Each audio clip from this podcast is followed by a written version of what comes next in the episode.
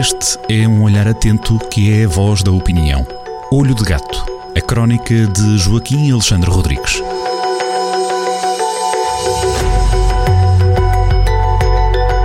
Joaquim Alexandre Rodrigues, viva, obrigado por estar connosco em mais uma crónica de Olho de Gato, a antecipação da crónica. Eh, eu não me deixo de surpreender cada vez que envia a numeração do, da, da, crónica já vai na crónica 827, esta que vai ser publicada neste 6 de fevereiro no, no site em jornaldocentro.pt. Desta vez traz-nos bengaladas metafóricas, meu caro, dividida em duas. Que bengaladas são estas? Joaquim?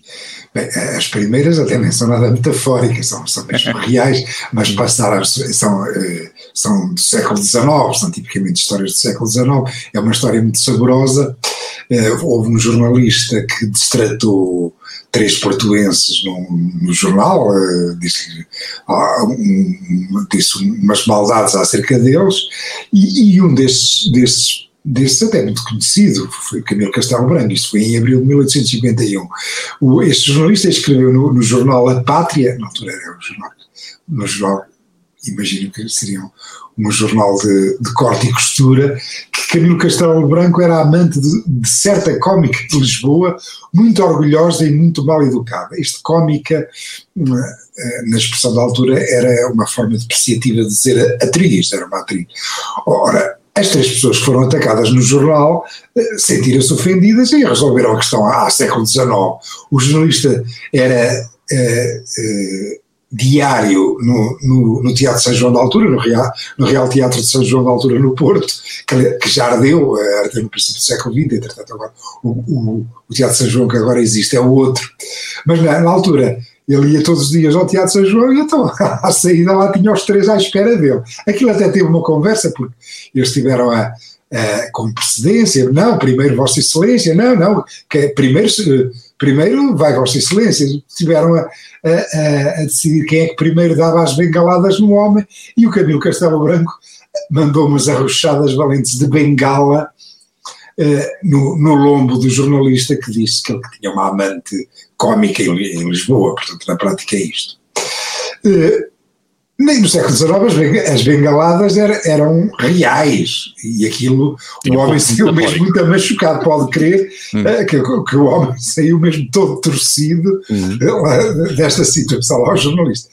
Entretanto, a minha crónica a seguir salta para o, para o, para o dia da tomada de posse eh, do Marcelo Rebelo de Sousa, que era dia 9 de março, isto é, é o artigo 127 da Constituição, que diz que no último dia do mandato do presidente, que o, a, a, tomada de posse do presidente eleito é feita no último dia de mandato do presidente cessante. Uhum. Como isto já vem desde, segunda, de, desde, desde Mário Soares, da, da eleição de Mário Soares, que houve, da primeira vez que houve segunda volta, e portanto a coisa na altura foi para, para março, 9 de março, e a partir daí, há 35 anos, eh, o nosso Inauguration Day, o nosso dia de tomada de posse do Presidente da uhum. República é 9 de março. No dia 9 de março, eh, nos anos em que, em que toma posse um Presidente da República novo, portanto, normalmente é tudo muito pacífico.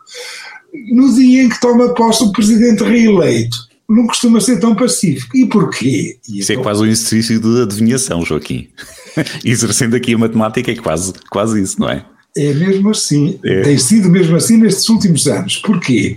Porque eh, no primeiro mandato os presidentes da República só pensam em ser reeleitos e, portanto, são bengalas do primeiro-ministro. Uhum. No segundo mandato, os presidentes da República já não estão preocupados em ser reeleitos e, portanto, em vez de serem bengalas do primeiro-ministro, dão-lhes é bengaladas. E atenção, estas bengaladas agora já não são como as do século XIX, são bengaladas metafóricas.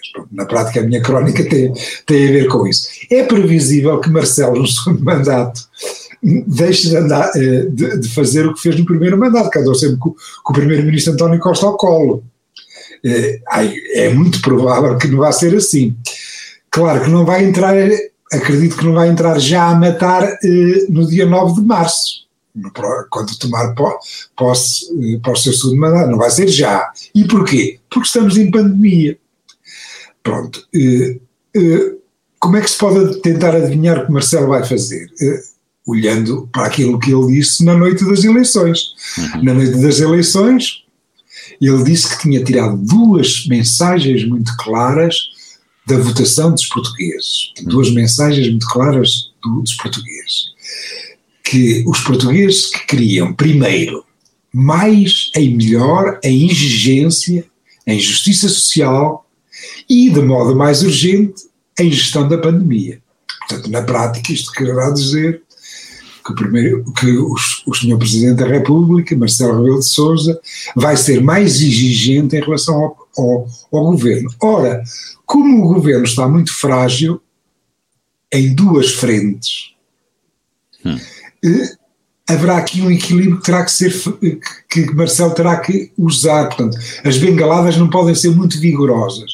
As fragilidades do governo são de dois tipos. Em primeiro lugar, tem, tem alguns ministros que já ultrapassaram há muito prazo de validade. Basta dizer o ministro António Cabrita que aquilo eh, até mete impressão.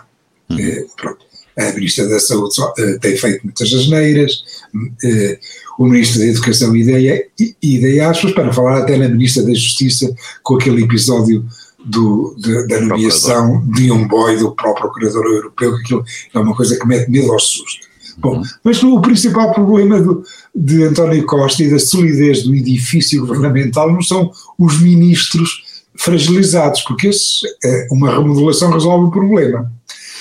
O, o problema do, deste governo é que o bloco de esquerda passou, pôs fora, do, pôs fora da carroça. Uhum. E, das duas, e, e das duas, três. Ou o bloco de esquerda eu, eu, estou convencido que o Bloco de Esquerda poderá voltar à carroça, mas numa coligação. Uh, as lideranças, a liderança do Bloco, uh, Catarina Martins e as Manas Mortáguas, são como, como a Duquesa Luísa de Guzmão, neste momento estão como a, como a Duquesa Luísa de Guzmão, preferirão ser ministras um dia do que deputadas toda a vida. E, portanto, olharam ali para o lado para a Espanha, as Unidos, a Unidos Podemos e o Pablo Iglesias conseguiram impor-se, Pablo Iglesias conseguiu impor-se a Sanchez, uh, ao socialista Sanchez e entrar no governo, e creio que é isso que faz mover a liderança do Bloco de Esquerda, uh, o síndrome Dona Luísa de Guzmão. E, portanto, uh, isso será um grande sarilho, porque o Partido Comunista, para dar, para deixar passar o próximo orçamento, vai subir a fatura. Na altura vamos ter eh, altíssimos sarilhos, porque vamos ter a pandemia económica que vai seguir, é, que vai estar em cima da pandemia sanitária, pelo que, de facto, eh, eh, Marcelo vai ter que ter muito cuidado neste aumento de exigência. Depois ainda há outra questão que tem a ver com o voto dos imigrantes, uhum. Eh, com o voto dos imigrantes, que, que foi outro dos recados que Marcelo tirou da votação do eleitorado, que é preciso eh, respeitar o voto dos imigrantes, coisa que a nossa esquerda, eh, a nossa esquerda não quer que os imigrantes votem, especialmente nas presidenciais, uhum. e isto é já uma, é um atavismo de décadas, e aliás até uma vergonha, mas isto deixarei para, para os leitores. E ficará ainda em aberto aquilo que poderá estar nessa, nesse jogo, digamos assim, político entre Presidência da República e, e Executivo, aquilo que está, aquilo que vai ser do desempenho da, da oposição, leia-se aqui a direita portuguesa, não é? Porque se por bens podemos ter um governo frágil, com mais ou menos coligações ou acordos, e isso também tudo vai depender da alternativa sendo mais ou menos vigorosa, não é? Poderá também estar em é um ponto de, de acompanhamento interessante. Exatamente, lembremos, é, é, isso é, é, o, é, o, é o signo das bengaladas do, dos presidentes em segundo, segundo das bengaladas dos presidentes já reeleitos, portanto, que já não estão preocupados, porque já não, não vão ser votados outra vez. Lembremos o, o Mário Soares eh, contra, contra as ditaduras da maioria do cavaquista, que, que demoliu o cavaquismo que estava com maioria absoluta, não é? Eh, pronto, Jorge Sampaio também, que, que pôs o menino guerreiro Pedro Santana Lopes no, no sítio, ou Cavaco que, que, que mandou exatamente no dia 9 de março de 2011, portanto está a fazer agora 10 anos, que eh, descarregou a bilis toda em cima de José Sócrates e acabou com ele. Foi no discurso de tomada de posse que verdadeiramente José Sócrates terminou como primeiro-ministro. José Sócrates já era minoritário. Sim, sim, sim. Portanto, este, eh, eh, o outro lado estar fraco faz com que ainda os presidentes usem com mais, normalmente, isto, historicamente, isto é, claro, é, uhum. é, usem ainda com mais brio as bengaladas. Temos aqui a única variável, a, a, a, variável que vai fazer moderar Marcelo Rebelo de Sousa para mim é o problema da pandemia. É que estando nós em presidência europeia e com o, o, este problema sanitário que é uma tragédia, uma, uma. Tragédia inominável, uma, uma coisa horrível. Uh, portanto, no princípio, as bengaladas, uh, ainda vai haver algum colinho. As uhum. bengaladas vão ser deferidas um bocadinho mais para a frente. É esta a minha tese. Nesta, nesta Vamos acompanhando. E é esta a conversa aperitiva que acabamos por ter para descobrir depois na, na versão integral, em texto, na crónica Olho de Gato desta semana. Bengaladas metafóricas. Obrigado, Joaquim. Até para a semana. Sempre um gosto. Olho de Gato, a crónica de Joaquim Alexandre Rodrigues, na rádio às sextas-feiras, com repetição nas manhãs de domingo e sempre no digital em jornaldocentro.pt.